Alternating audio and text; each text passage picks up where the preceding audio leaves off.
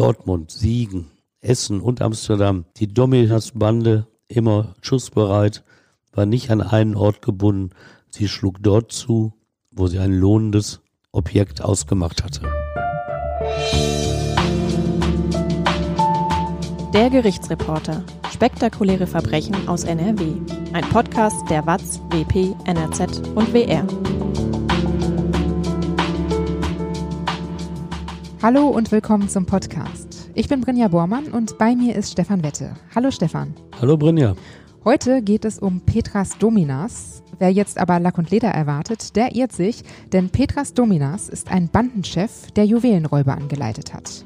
Der Fall spielt unter anderem in Dortmund, Bochum, Lünen, Essen und in Amsterdam. Die ganze Geschichte, die hört ihr jetzt. Stefan, man hört ja oft, dass es der heutigen Gesellschaft an Respekt mangelt. Findest du, dass die Gesellschaft respektloser geworden ist? Nein, kein bisschen. Und ich erinnere mich noch an meine eigene Jugend, dass meine Eltern uns aufforderten, doch im Bus sich zu erheben, um älteren Leuten den Platz anzubieten. Was wir nicht bringen würden, sie, die Älteren, hätten das natürlich früher gemacht. Also ich glaube, jede ältere Generation verklärt so ein bisschen im Rückblick, wie sie sich verhalten hatte. Deshalb sehe ich auch immer ein bisschen kritisch, wenn empört berichtet wird über Widerstandshandlungen gegen Polizei und unflätiges Verhalten von Angeklagten, Zeugen und Zuhörern in Gerichtssälen. Und da wird immer dieser Werteverlust beklagt und kann ich nur sagen, das alles soll es früher nicht gegeben haben. Und man denkt darüber nach, hat ja schon viele Verhandlungen gesehen und man ganz ungläubig, dass es bei Gericht in manchen Fällen schon immer etwas rau zugegangen ist. Dabei blätter man in alten Gerichtsakten, um sich auf unseren Podcast der Gerichtsreporter vorzubereiten. Und da fällt mir dieses Foto von einer Verhandlung vor dem Dortmunder Schwurgericht aus dem Jahre 1967 auf. Und der Angeklagte Petras Dominas, damals 37, ist auf dem Bild abgebildet. Ein Anzug trägt er. Das ist heute eher selten vor Gericht. Und man denkt, das das Zeug von Respekt, dass er so gekleidet ist. Aber der Rest des Bildes, der zeigt nichts weniger, sondern besondere Dreistigkeit wird gezeigt. Denn die Füße hat Dominas im Saal auf die hölzerne Absperrung vor seinem Platz gelegt und die Arme über der Brust verschränkt. Und die Augen hinter der Brille sind geschlossen, die Lippen geschürzt wie zum Schnarchen. Alles an dieser Pose signalisiert, dass der Prozess ihn nichts angeht, ja langweilt. Was wird ihm denn vorgeworfen? Ja, dabei wirft die Staatsanwaltschaft ihm vor, Kopf einer europaweit agierenden Bande von Juwelenräubern zu sein. Konkret geht es um 75 Straftaten. Ein Doppelmord, sechs Mordversuche, sechs Raubüberfälle und viele, viele Einbrüche. Und dann seine gelangweilte Pose, und das soll früher respektvoller gewesen sein. Und neben ihm sitzen neun Bandenmitglieder und seine Strafverteidigerin. Doch die Essener Juristin Marianne Kreuzer, von Gangstern auch liebevoll Hilfskreuzer Marianne genannt, nimmt an dem Verfahren im Landgericht Dortmund keineswegs als Rechtsgelehrte teil, denn sie ist selbst angeklagt. Denn sie hat ihm, dem Petras Dominas, die Schusswaffe für den Doppelmord an der B1 bei Lünen besorgt und hat ihm mal zur Flucht aus dem Gefängnis verholfen, indem sie ihm eine Eisensäge in den Knast brachte. Und Höhepunkt des innigen Verhältnisses zwischen dem Häftling und der rund 20 Jahre älteren Verteidigerin. Auf seine Einladung hin beobachtete sie von einem Logenplatz aus, wie er am 26. September 1964 brutal ein Juwelier in Amsterdam überfiel. Diese unheilige Allianz kassierte lange Haftstrafen. Petras Dominas, verurteilt zu einer lebenslangen Freiheitsstrafe mit Sicherungsverwahrung, starb Jahre später im Gefängnis an Krebs. Kurze Unterbrechung. Unseren Podcast könnt ihr nicht nur hören, ihr könnt uns auch sehen. Uns gibt es jetzt auch auf YouTube. Einfach der Gerichtsreporter in die Suche eingeben oder schaut in den Show Notes dieser Folge nach. Da verlinken wir euch den YouTube-Kanal. Ab jetzt findet ihr da immer mal wieder Videos zum Podcast. Außerdem gibt's uns auch auf Instagram, da findet ihr uns unter der Unterstrich Gerichtsreporter. Wir freuen uns, wenn ihr da mal reinschaut und uns abonniert. Jetzt geht's weiter mit dem Fall. Gehen wir mal ganz zum Anfang. Petras Dominas wird 1929 in Litauen geboren. Wie wächst er auf? Ja, vieles nicht über das Leben des späteren Räuberhauptmanns bekannt. Er gelangt in den Kriegswirren in den Westen und lernt dann, also dieser Mann, der trotz geringer Schulbildung übrigens ein fast fotografisches Gedächtnis und eine relativ hohe Intelligenz hat, der lernt nach dem Krieg in Brüssel den Beruf des Typografen. Das ist ein Beruf aus der Druckbranche. Aber diesen Beruf übt er gar nicht groß aus. Sein Job sind Straftaten. Als er ab Herbst 1966 vor dem Dortmunder Gericht sitzt, ist oft zu lesen, dass der 37-Jährige, der immerhin zwölfmal schon vorbestraft ist, fast sein ganzes Leben im Gefängnis gesessen hat. Und diese Zeit hat er durchaus zur Fortbildung genutzt. Allerdings Fortbildung für seine kriminelle Karriere. Seine Straftaten, die hält er ja sogar fest. Ja, daran sieht man übrigens auch, zu welchen Leistungen der Petras Dominas auch in einer bürgerlichen Welt mit einem bürgerlichen Beruf fähig gewesen wäre. Denn er hat eine Geheimschrift selbst entwickelt. Und in zahlreichen Notizbüchern, die in seinem Besitz waren, fand die Kripo nach seiner Festnahme diese seltsamen handschriftlichen Zeichen. Vier Monate und nur mit Einschaltung vieler Experten dauerte es, bevor die Ermittler den Code geknackt hatten. Und dann lasen die Polizisten allerdings reichlich Details zu seinen Straftaten. Dominas hatte tausend Schriftzeichen entwickelt und sich eingeprägt. Nirgendwo hat er sie niedergeschrieben. Und Probleme bereitete ihm diese Gedächtnisleistung nicht. Sein Kopf war im Grunde genommen sein Notizbuch. Und er war auch ein Sprachtalent. Fließend unterhielt er sich in Deutsch, Englisch, Polnisch und Holländisch. Zusätzlich zu seiner Muttersprache. Eine weitere wichtige Person für den Verlauf des Falls ist ein Mann, den Dominas Anfang der 50er Jahre im Gefängnis kennenlernt. Ja, und das ist der Mann, der ihm auch den späteren Weg in die besseren Kreise verschafft hat. Es ist ein Jurist von Rang, der neben ihm im Zuchthaus von Werl sitzt. Neben ihm, dem damals noch kleinen Einbrecher. Doch auch der Jurist hat einen Makel. Als Kriegsverbrecher verbüßt er eine lebenslange Haftstrafe. Denn im Krieg gehörte der Herr Regierungsrat der SS an und kam deshalb vor das Kriegsgericht der Alliierten. 1954 wird er begnadigt, kehrt zurück nach Essen zu seiner Ehefrau Marianne Kreuzer, der späteren Verteidigerin und späteren Mitangeklagten seines Zellengenossen in Werl. Kreuzer selbst fasst nicht mehr richtig Fuß in Nachkriegsdeutschland, als er in Freiheit ist. Erst 1957 bekommt er wieder einen Job ein Jahr darauf stirbt er schon. Seine Frau muss ja jetzt die Kinder alleine großziehen. Das ist aber gar nicht so einfach. Nee, sie hatte immer schon Probleme gehabt, ihren Beruf auszuüben. Und jetzt hatte sie ja zwei Töchter, die sie ernähren musste. Es war während der NS-Zeit, als sie mit dem Jurastudium fertig war, nach ihren Worten so, dass sie Rechtsanwältin werden wollte. Aber nach ihren Worten lehnten die Behörden damals ihre Zulassung ab, weil sie eine Frau war. Damals wurden Männer bevorzugt, was übrigens auch stimmt, dass so viele Frauen in den juristischen Berufen sind. Das hat sich wirklich erst so seit den 70er Jahren des vergangenen Jahrhunderts entwickelt. Und nach dem Krieg, so erzählte Marianne Kreuzer weiter, da klappte es nicht mit dem von ihr gewünschten Richterberuf, weil sie, so sagt sie, die Frau eines Kriegsverbrechers war. Da wollte man sie nicht als Richterin einstellen. Durch ihren Mann hat Marianne Kreuzer dann Petras Dominas kennengelernt. Wie verstehen sich die beiden? Sehr gut. Schnell wird er ihr Mandant. 1959 verteidigt sie ihn wegen mehrerer Einbrüche vor dem Landgericht Essen, hat aber allerdings keinen Erfolg. Er bekommt vier Jahre Gefängnis.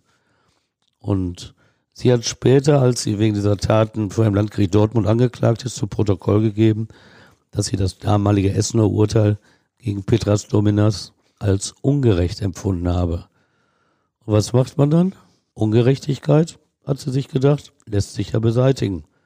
Und kurzerhand schmuggelte sie ihm eine Eisensäge ins Gefängnis. Er feilt auch tatsächlich die Gitter vor seinem Zellenfenster durch und verlässt die Haftanstalt.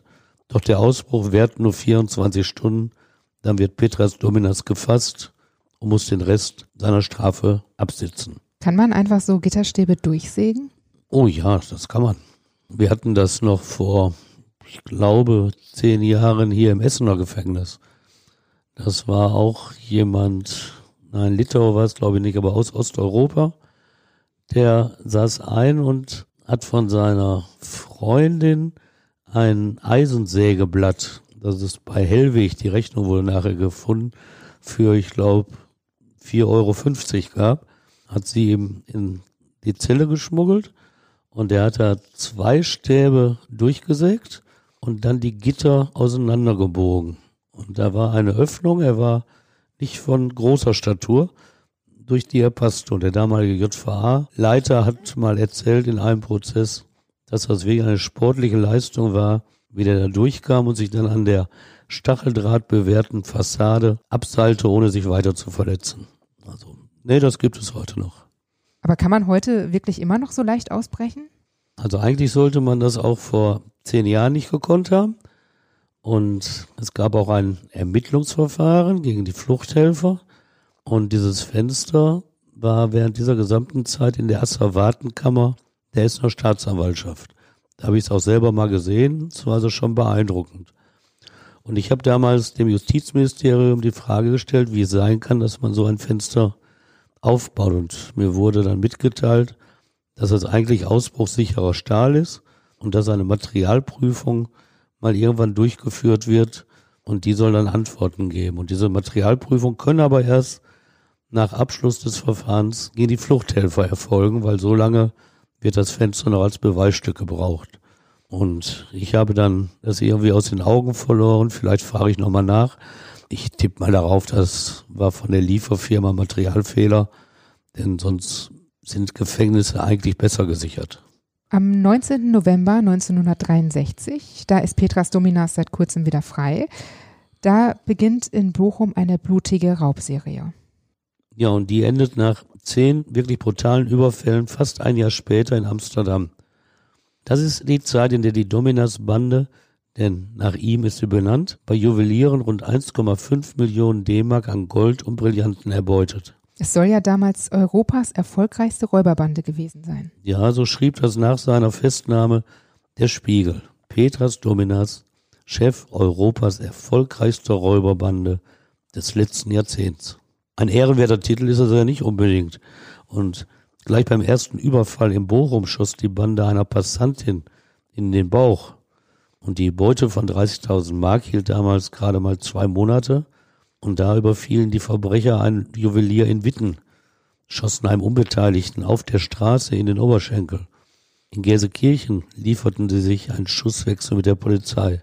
Dortmund, Siegen, Essen und Amsterdam. Die Dominas-Bande, immer schussbereit, war nicht an einen Ort gebunden, Sie schlug dort zu, wo sie ein lohnendes Objekt ausgemacht hatte. Hat die Polizei denn eine Spur? Nein, gar nicht. Sie wusste zwar, dass es eine Raubserie war, weil die Handschrift der Taten gleich war, aber sie wusste nicht, wer sich hinter den Masken der Räuber verbarg.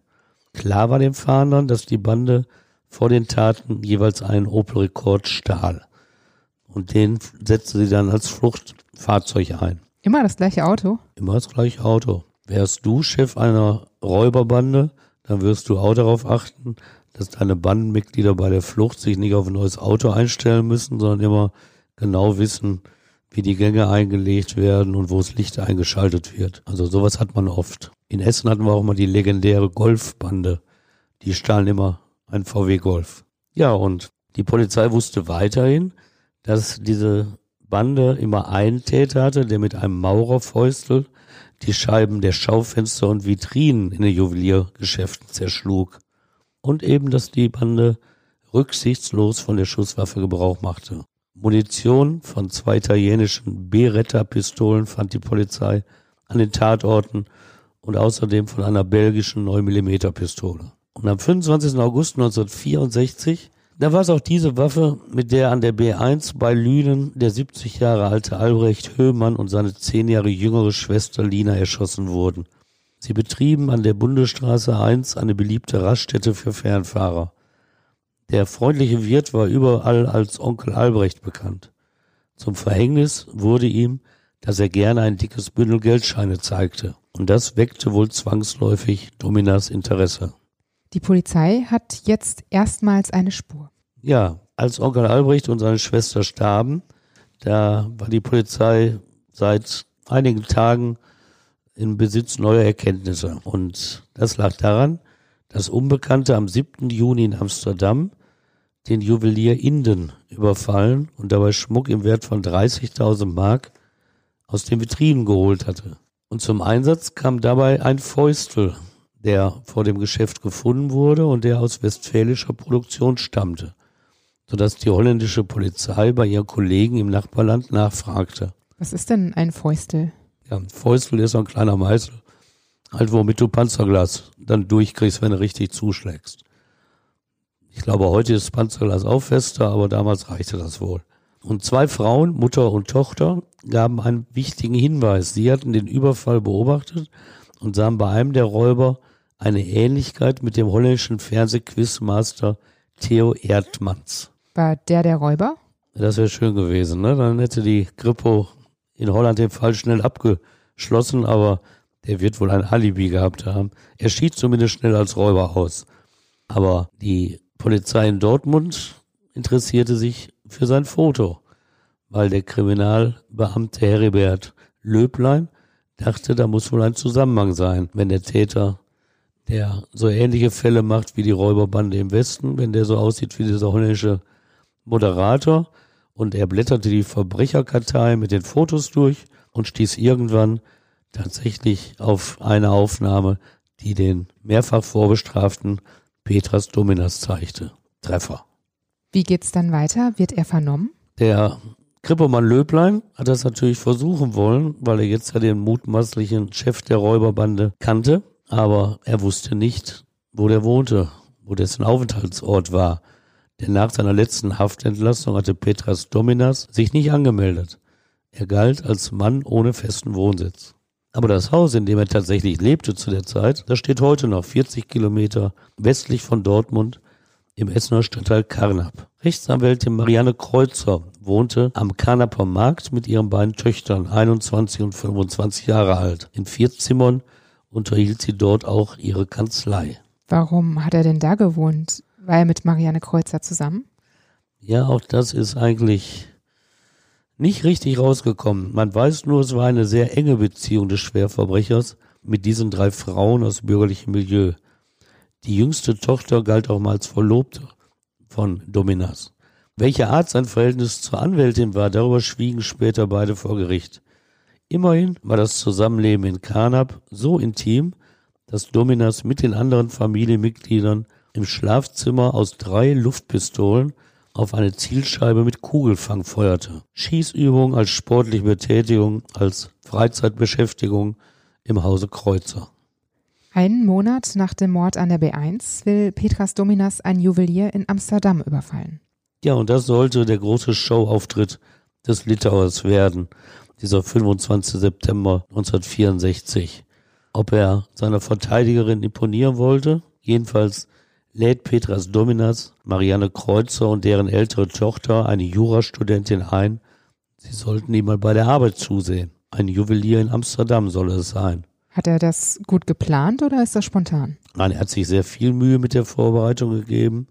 Mit seinen Komplizen Helmut B. und Paul C., beide aus Bottrop, hält er regelmäßig Kontakt, als diese sich ab dem 20. August auf einem Campingplatz in Amsterdam niederließen. Regelmäßig sucht er auch die jüngste Tochter seiner Anwältin auf, die zeitgleich in Nordwijk Urlaub macht. Telefonisch ist übrigens auch die Mutter, also Hilfskreuzer Marianne, in das Geschehen und die Aktivitäten der Bande eingebunden. Und am 19. September kommt Marianne Kreuzer erstmals per Taxi nach Holland. Nach einem Gespräch mit ihrer jüngsten Tochter in Nordwijk fährt die Anwältin schon nach zehn Minuten zurück. Der geplante Überfall ist offenbar verschoben worden. Sechs Tage später geht es dann weiter. Ja, mit gefälschten Papieren und der jüngsten Kreuzer Tochter quartiert Dominas sich in einem Amsterdamer Hotel ein. Für den nächsten Tag ist die Tat geplant. Und am 26. September, dem Tattag, steuert dann auch früh morgens Marianne Kreuzer von Essen aus in Nordholland an. Wieder dabei ist die ältere Tochter. Sie fahren in Kreuzers Ford Consul Capri. Das ist die seltene zweitürige Coupé-Version des Konsul. Um 9.15 Uhr nimmt die Anwältin mit ihren Töchtern Platz in einem Café. Das ist nur 25 Meter entfernt vom Raubobjekt Juweliergeschäft. Ein Logenplatz, das räumte die jüngste Tochter später ein. Was sie nicht ahnen, Das Schauspiel, das kurz darauf beginnt, das ist bereits der Schlussakt für Petras Dominas und seine Bande. Es soll ihre letzte Straftat werden. Wie geht es denn dann weiter? Ja, jetzt präsentieren sie erst einmal der Familie Kreuzer ein Stück echter Räuberpistole. Fehlte nur noch, dass Regisseur Petras Dominas lautstark und Action gerufen hätte. Um 9.38 Uhr, der Juwelierland von Hermann Schipper hat seit einer Viertelstunde die schwere Metallgitter von den Schaufenstern hochgezogen, spürt eine Mitarbeiterin plötzlich einen harten Gegenstand im Rücken. Paul C. ist es, der mit der Pistole in der Hand den Anfang macht. Er zieht die 18-Jährige auf die Straße, schießt dreimal in die Luft. Er will ja dem 25 Meter entfernt im Café sitzenden Publikum etwas bieten. Dann kommt Petras Dominas. Ja, die Warnschüsse sind offenbar das Signal für den Hauptdarsteller.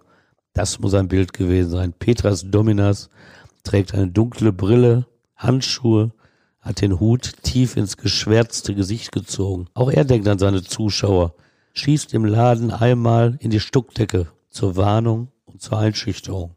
Unfreiwillig spielt auch der Juwelier mit und erzeugt die nötige Spannung, indem er einen Hocker nach Dominas Kopf wirft. Der weicht aus, schießt auf den 52-Jährigen, verfehlt knapp dessen Kopf und dann schießt Dominas noch einmal, lässt eine Vitrinenscheibe bersten. Komplize Helmut B. schlägt zeitgleich mit dem Maurerfäustel das Panzerglas der Auslage ein. Was erbeuten die da? Schmuck für rund 380.000 Mark raffen sie ganz schnell zusammen und dann hauen sie ab. Auf Applaus verzichtet das Publikum. Leider. Man will ja nicht auffallen. Und eine halbe Stunde später geht Mutter Kreuzer mit ihren Töchtern sogar in ein Schuhgeschäft neben dem Juwelier und erkundigt sich scheinheilig nach dem Überfall.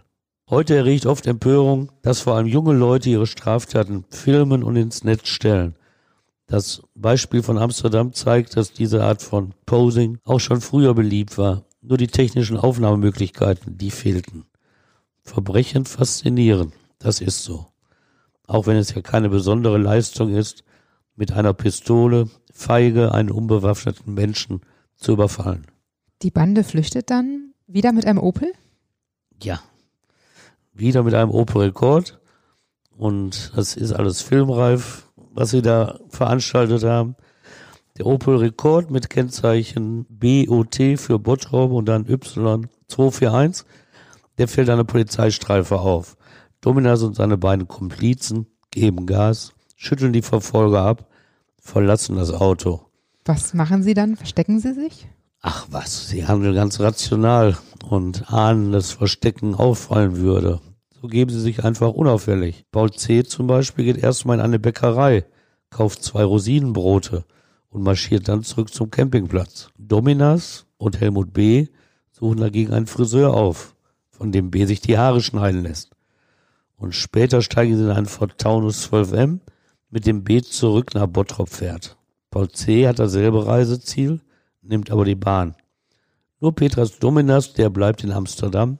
Gemeinsam mit der jüngsten Tochter seiner Anwältin verbringt er die Nacht im Hotel. Die Dortmunder Kripo, die ist ja sehr schnell vor Ort. Ja, den Kommissar Zufall, den gibt es ja wirklich. Und er sorgte dafür, dass eine Minute nach dem Überfall auch die Dortmunder Kripo am Tatort erschien. Denn Kripomann Löblein hatte am Tag des Überfalls zufällig morgens die Polizeiwache in Amsterdam aufgesucht, um mit den holländischen Kollegen die Ermittlungen in dem zurückliegenden früheren Amsterdamer Überfall durchzusprechen. Und als plötzlich der neue Überfall in der Wache bekannt wurde, eilte er mit ihnen zum Tatort. Und schnell war ihm klar, dass sich wieder um einen Raub der Dominas-Bande, die er damals, glaube ich, noch nicht so nannte, handelte. Er zeigte die Fotos des Tatverdächtigen und tatsächlich erkannten die Überfallopfer ihn. Auch der verfolgte Opel-Rekord mit dem Bottroper Kennzeichen wies auf die Heimat hin. Wo wurde das Auto denn gefunden? Ja, den Opel entdeckte die Polizei noch am Tattag in einer Seitenstraße. Eine ganze Nacht lang observierten die Beamten den Wagen, ließen übrigens vorsichtshalber die Luft aus den Vorderreifen ab, damit die nicht unbemerkt flüchten konnten. Und um 12.30 Uhr am nächsten Tag, da hatte die Polizei Erfolg. Petras Dominas und die 21 Jahre alte Gerlinde Kreuzer gingen zum Auto, ließen sich widerstandslos von der Polizei festnehmen. Was ist denn mit den anderen Bandmitgliedern? Jetzt setzten die Ermittlungen ein. Über den Opel Rekord kam man dann schon den Komplizen näher. Und das führt dann alles zum Rest der Bande in Bottrop und anderen Ruhrgebietsstädten. Paul C. hielt dann auch dem Druck der Ermittler nicht lange stand und packte aus. Er verriet auch das Versteck der Waffen, die sie in der Nähe des Campingplatzes in Amsterdam vergraben hatten. Nach und nach sangen auch weitere Bandenmitglieder. Und Rechtsanwältin Marianne Kreuzer landete in Amsterdam hinter Gittern. Denn sie war Tage später zurück nach Holland gefahren, um sich nach dem Schicksal ihrer inhaftierten Tochter zu erkundigen. Polizisten nahmen sie in den Mangel, bedrängten sie mit Fragen. Nach und nach gestand die Strafverteidigerin, dass sie vorab vom Überfall gewusst habe und auch die Waffe besorgt habe. Auch sie kam in U-Haft. Dabei ist sie aber auf einen Trick reingefallen. Der, glaube ich, auch nicht ganz legal ist. In Deutschland wäre er eine verbotene Vernehmungsmethode, denn die holländische Polizei, die soll ihr wohl fälschlich gesagt haben, dass ihre Tochter Gerlinde bereits gestanden habe und sie dann doch auch ihr Gewissen erleichtern könne. Zwei Jahre nach dem Überfall in Amsterdam, da beginnt der Prozess vor dem Dortmunder Schwurgericht. Ja, ein großes Verfahren. Allein die Anklage gegen Petras Dominas sowie neun Männer und Frauen aus seiner Bande ist 290 Seiten stark. Und der Prozess, der vor dem Dortmunder Schwurgericht beginnt, der wird ein halbes Jahr dauern. Der Räuber Hauptmann schweigt zunächst oder bestreitet einen Teil der Vorwürfe. Die Medien sind ja sehr interessiert an dem Fall. Ja, das Ganze ist ein Medienereignis. Man hat mal schon mal so eine brutale Räuberbande und dann noch eine Strafverteidigerin mit auf der Anklagebank. Das war ein gefundenes Fressen, ein Ereignis für die Reporter. Auch, dass diese Strafverteidigerin bereits seit zwei Jahren in U-Haft sitzt, als der Prozess begann. Und Marianne Kreuzers Töchter, selbst nicht angeklagt, denen soll es sogar gelungen sein, die Lebensgeschichte ihrer Mutter für 40.000 Mark an eine Illustrierte zu verkaufen. Strafrechtlich nicht ganz so wichtig, spielt für das Gericht auch das Verhältnis zwischen Dominas und seiner Verteidigerin eine Rolle. Doch die Wahrheit bleibt im Verborgenen. Fragen Sie Frau Kreuzer doch selbst, bleibt Domina seine Antwort schuldig. Und Marianne Kreuzer gibt die große Dame nicht ohne Pathos. Zitat, ich schweige darüber und werde immer schweigen. Nach allem, was man weiß, hielt sie sich auch daran. Was berichten denn die Gerichtsreporter? Ja, die sprachen von Verzögerungstaktik. Und das warfen sie dem Gangsterboss selbst vor. Denn schon zum Prozessauftakt bombardierte Dominas das Gericht mit Befangenheitsanträgen. Er lehne alle ab, sagte er. Und dann zählte er sie auf. Den Vorsitzenden, die Geschworenen und natürlich den Staatsanwalt. Alle Leute über 45 Jahre. Ich habe Material über NS-Verbrechen und die Verbrecher gesammelt. Doch seine Unterstellung, dass diese Personen alle an NS-Verbrechen beteiligt waren, die ging ins Leere. Keiner der Berufsrichter war Mitglied in der NSDAP. Der Beweis seiner Behauptung gelang Dominas nicht. Kein Wunder.